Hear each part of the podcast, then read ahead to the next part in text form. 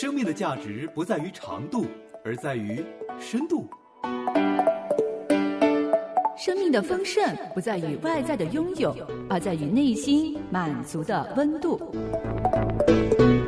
生命的质量不在于如何活着，而在于活着的高度。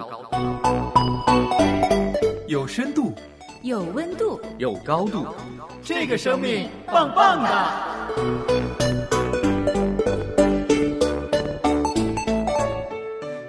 来到这个生命棒棒哒，我是李诺，欢迎您收听周二的品格健身房。熟悉这里的朋友呢，都知道这里是没有什么健身器材，也没有一二三四二二三四这种有韵律的口号的。那我们的健身方式呢，就是用声音来分享我们品格塑造、品格操练的内容。非常感谢朋友你一直来支持这个节目。也盼望呢，你跟李诺一样，不只是追求体魄上的健壮，更重视品格上的成长。当然呢，最好的就是要内外都兼顾，身体健康，心灵强壮，品格高尚，那简直是最理想的状态了。说起来呀，有一首流行歌曲曾经非常红火，就是一九八五年发行的《明天会更好》。是由多位当时顶尖的流行歌手合唱的歌，因为在一九八五年的时候，非洲埃塞俄比亚发生了饥荒，为了援助当地的灾民呢，美国歌手以稍早英国群星合唱的公益单曲《他们知道是圣诞吗》这首歌为蓝本，组成了一个新的组合，推出合唱歌曲《天下一家》。专辑版税呢，用作赈灾，捐赠给。当地受灾的那些难民。这首歌一经推出呢，反响极为强烈，并且募得了巨款。当时的这个风潮呢，波及到世界各地，啊，到处都有很多的效仿者。在华语流行歌界呢，就横空出现了这首《明天会更好》。再到后来呢，就是从九十年代到今天，在国内这首歌也非常的流行。一些中小学老师更是把《明天会更好》列为歌唱比赛的指定曲目，而且呢，最近的一次哈，就是在二零二一年二月十一日的，就是春节的联欢晚会上，这首《明天会更好》由多位现今的歌手来重新演绎，也表达了一种人们内心对于明天的希望，这实在是一首鼓舞人心的歌曲。其中的副歌歌词呢，我想大家也非常的熟悉了。在节目当中呢，也再次跟大家分享一下。李诺试着简单唱一下：唱出你的热情，伸出你双手，让我拥抱着你的梦，让我拥有你真心的面孔。让我们的笑容充满着青春的骄傲，为明天献出虔诚的祈祷。最后呢，还有一段歌词是特别深情的，是这样的：日出唤醒清晨，大地光彩重生，让和风拂出的音响谱成生命的乐章，让我们。期待明天会更好。每次其实听到这样的歌曲的时候，我们心中呢都会升起一种的盼望。我们觉得，我们期待明天会更好。所以呢，我们相信每个人心中都应该要对明天有盼望，才能够过好我们今天，才能够认真的来经营我们当下的生活。说起来呀，开场白我们谈了那么多，其实是一个比较长，但是我觉得很有意义的引言。为什么呢？因为今天我们要谈的这个操练呢，是幻灭的操练。就是说，原来期待和失望都失去了，那不就是幻灭吗？如果明天不是更好，我们该怎么样呢？当我们面对幻灭的时候。我们该有怎么样的操练呢？有人说，生命在于运动；也有人说，强健身心，快乐自己。但圣经说，操练身体益处还少，唯独敬虔，凡事都有益处。欢迎来到品格健身房，让我们一起锻炼品格，塑造生命。幻想破灭呢，往往把人的精神平衡和内心期望呢破坏的非常彻底。这样的苦头，我想我们都吃过。我们的梦想好像空中的积云那样，越飘越高，最终化为稀薄的空气了。我们从前是蛮有信心，一直以为所期待的必然可以成就，我们的结局必然是称心满意的。但事实呢，往往是相反的。我们常常遇到的，恰恰是一些危机、纷扰，以至于心情坏透了，精神沮丧，士气全失。说起来呢，我们想到圣经当中，从前跟随主耶稣的门徒，他们在加利利地区阳光明媚、温暖的环境当中。他们亲身经历过那种群众喝彩的兴奋，也亲眼看见许多人从一丁点的食物得到了吃饱，是几千人呐！在那种愉快的气氛当中，耶稣的门徒们建立了人生的愿望，那就是跟随耶稣是跟对了。然而，随后而来的，他们要经历的却是克西玛尼的阴影。这一位蛮有能力。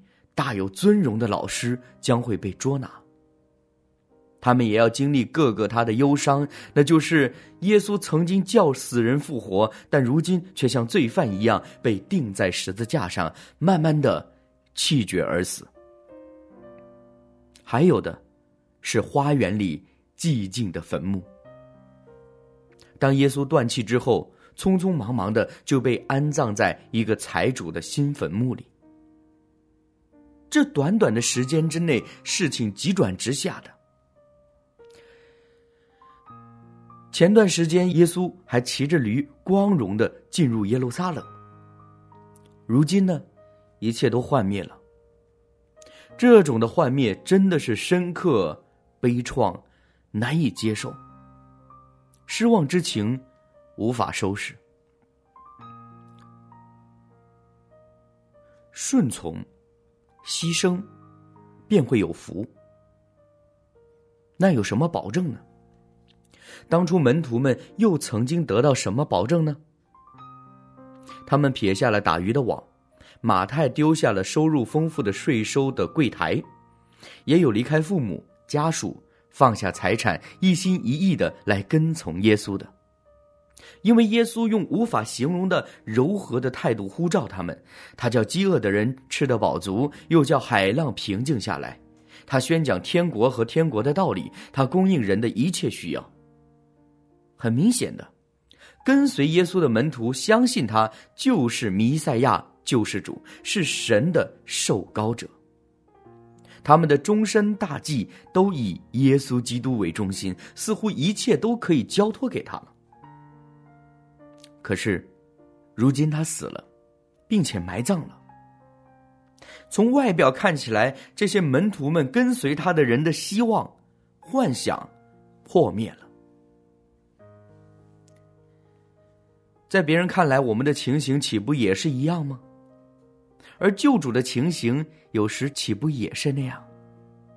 我们接受他做救主的时候，他就救我们脱离了罪恶的权势和刑罚。他做我们的救主，也做我们生命之主。在我们与他的关系当中，在耶稣所周游四方的加利利地区，也有丰富恩典。他亲自的指导，我们也见证他的善良、荣耀的奇迹等等。在耶稣曾经去过的撒玛利亚也有服侍别人的事情，在迦拿的婚宴当中也有伴侣情谊，在伯大尼有耶稣的好朋友的家。马大和玛利亚和拉萨路几个姐弟热情的接待，也有福气，我们也能够听到耶稣向群众的教训。可是呢？我们也依然遇到了克西玛尼的悲痛迫切，求神把苦悲撤离的阴影。我们看到了各个他山上立起来的木头，还有坟墓，好像耶稣令我们失望了，他永远的把我们抛弃了。我们心里默默的说，我们素来所盼望的，就是他。他好像是完全失败，仇敌猖狂，满途荆。海神的儿子被定时家挂在上面不能下来。死亡临近气息摔坏不救自己沉默手真的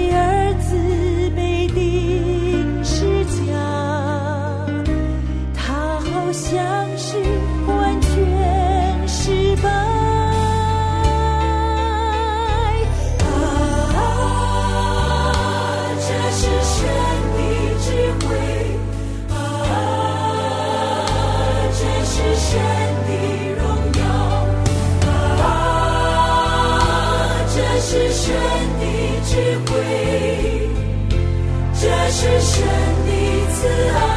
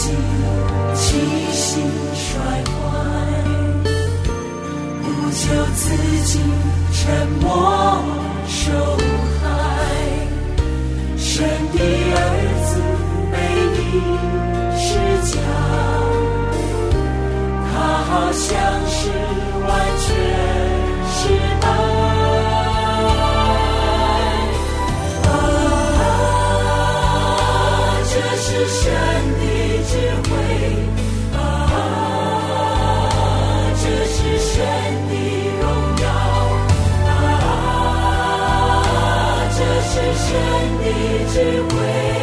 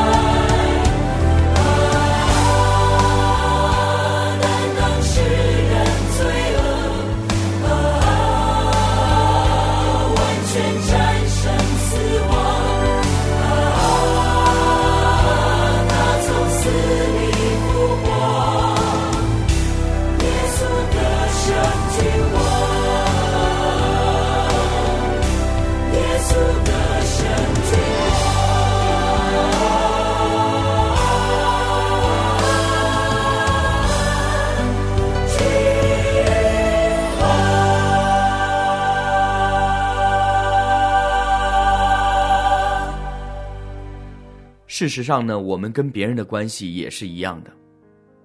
他们的爱曾叫我们高兴他们的热情曾叫我们喜乐他们的关心曾叫我们深受感动。他们和我们同在使我们得到保护他们的品德使我们有平安。后来情形改变了随之而来的是遗忘疏忽甚至抛弃。一切都叫我们心灵感到恐惧丧气，因为他们都是人。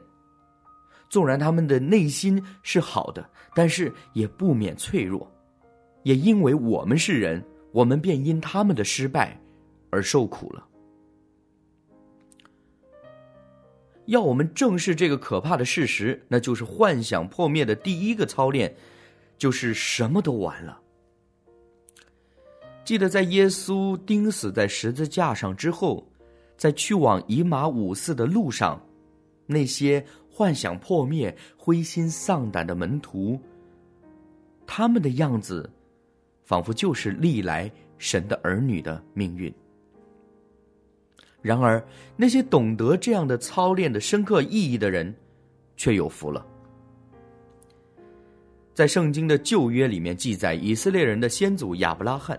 他在摩利亚的山坡上和山顶上也受到这种的操练。神老早就答应亚伯拉罕，要让他有一个儿子成为他的后代，好继承他的家产，并且成为大国，来祝福天下的万民。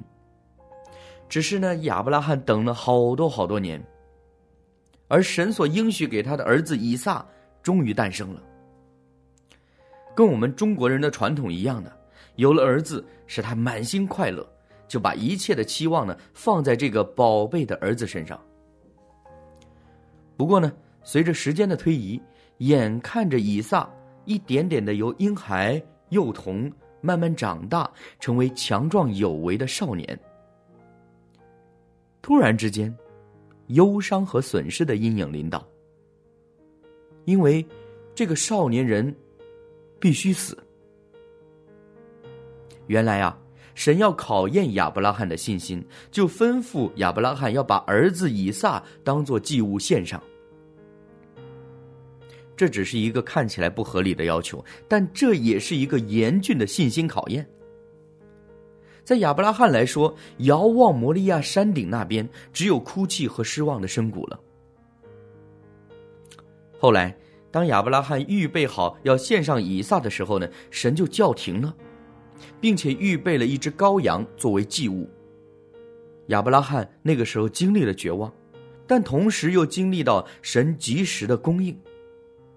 亚伯拉罕就给那个地方起名叫做耶和华以勒，就是上主在山上必有预备。虽然曾经有幻灭的感受，要经历考验，但是却有出人意外的祝福。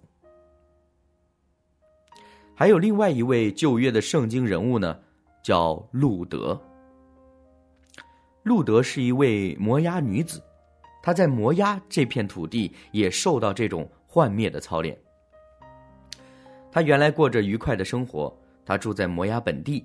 有一位年轻的小伙子从以色列的伯利恒来，他是外地人，来向她求婚。他们彼此相爱，结成夫妇。使路德有美满的人生，还有与日俱增的爱情和快乐。然而，死亡狠狠的把他的美梦打破，叫他惊慌失措。他感到孤单、痛心、绝望，他的幻想破灭了。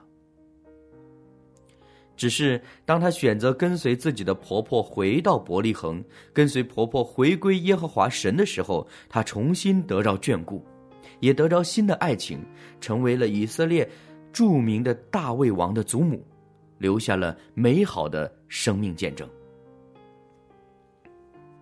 刚刚我们提到耶稣基督的门徒，他们在各个他的山上就要经受这种幻灭的操练。各个他呢是当时的人在那里将罪犯钉十字架的地方。耶稣的门徒原来是相信拿撒勒人耶稣是个先知，在神和众百姓面前说话行事都有大能的。可是呢，祭司长和官府却把耶稣解去，经过审问找不到任何的罪状，却将他定了死罪，甚至要把无罪的耶稣钉在十字架上。所以呢，门徒们看到他们的夫子被挂在木头上，他们带着难于形容的忧伤说：“但我们素来所盼望要属以色列民的，就是他。素来所盼望的，不是现在仍然盼望的，因为他们看见了耶稣身处那个残酷的刑具上。”对于门徒来说，太迟了，无法挽回了，一切的盼望都消失了。耶稣的门徒，他们怎能看见他们的夫子耶稣钉死在十字架上背后的情形，使他们能够相信空坟墓的故事呢？同样的，亚伯拉罕怎能看见摩利亚山的那一边的情形呢？路德怎么能看见摩崖境外的情形呢？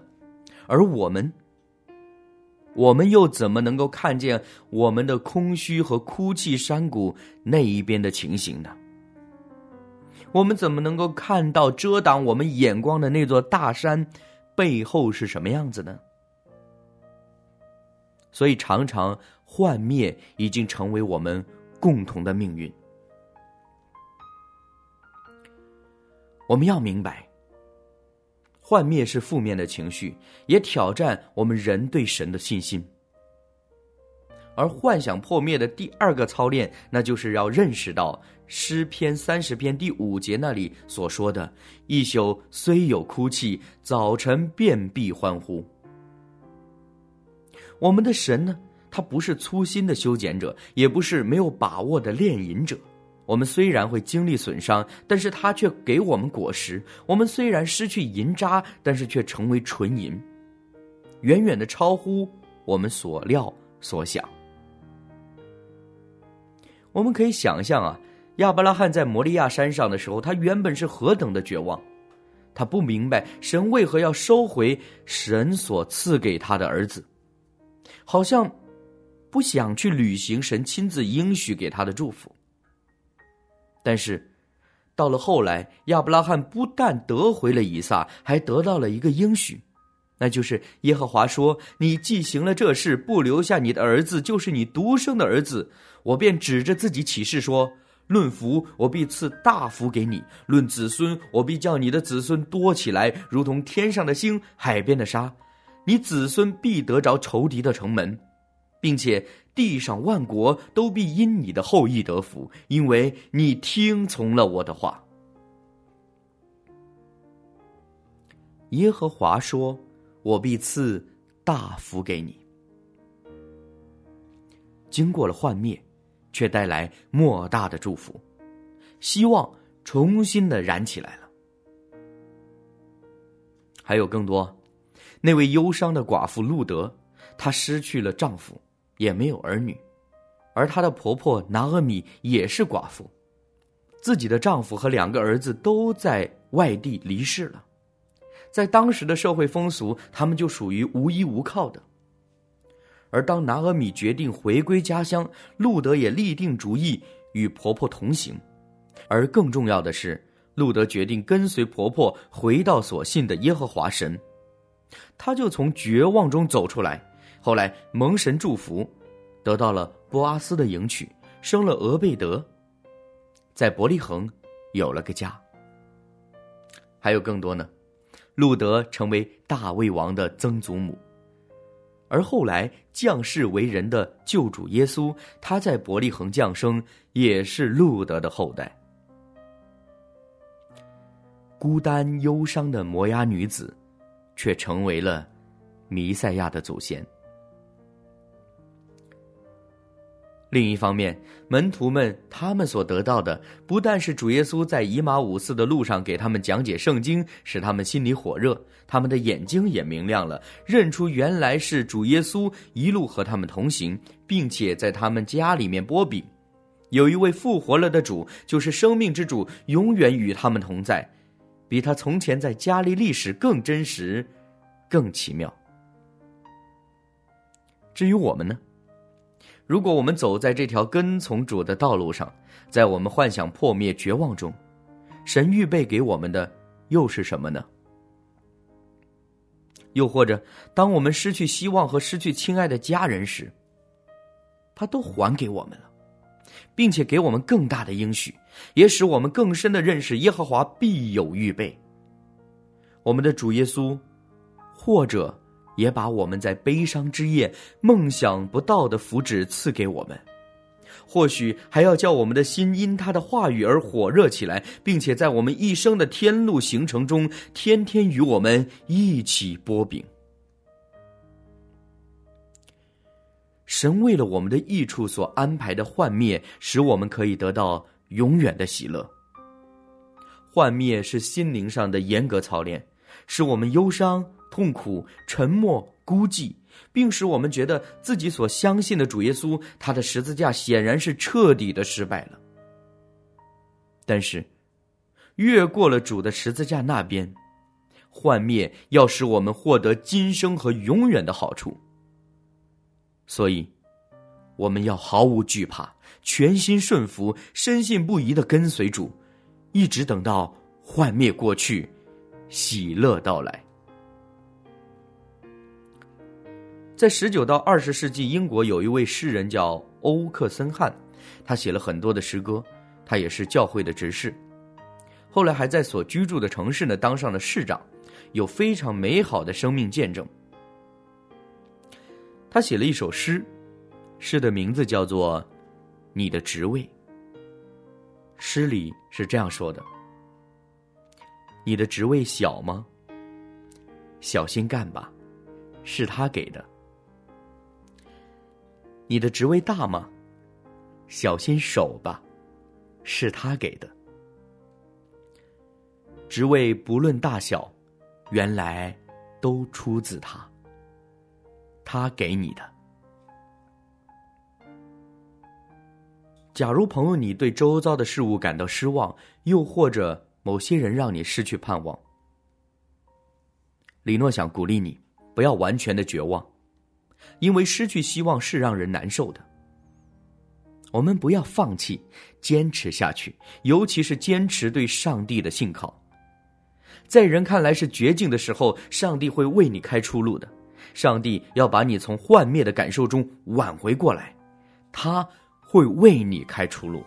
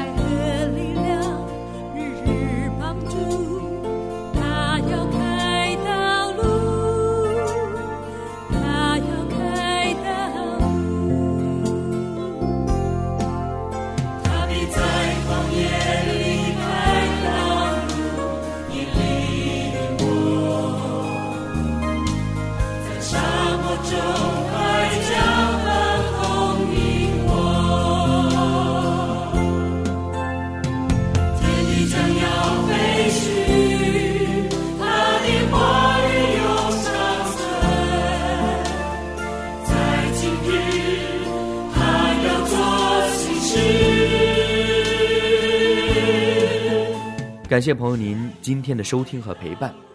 下期的节目呢我们会谈一谈名望的操练希望可以跟你继续来锻炼我们的品格。我是李诺我们下期节目时间再会。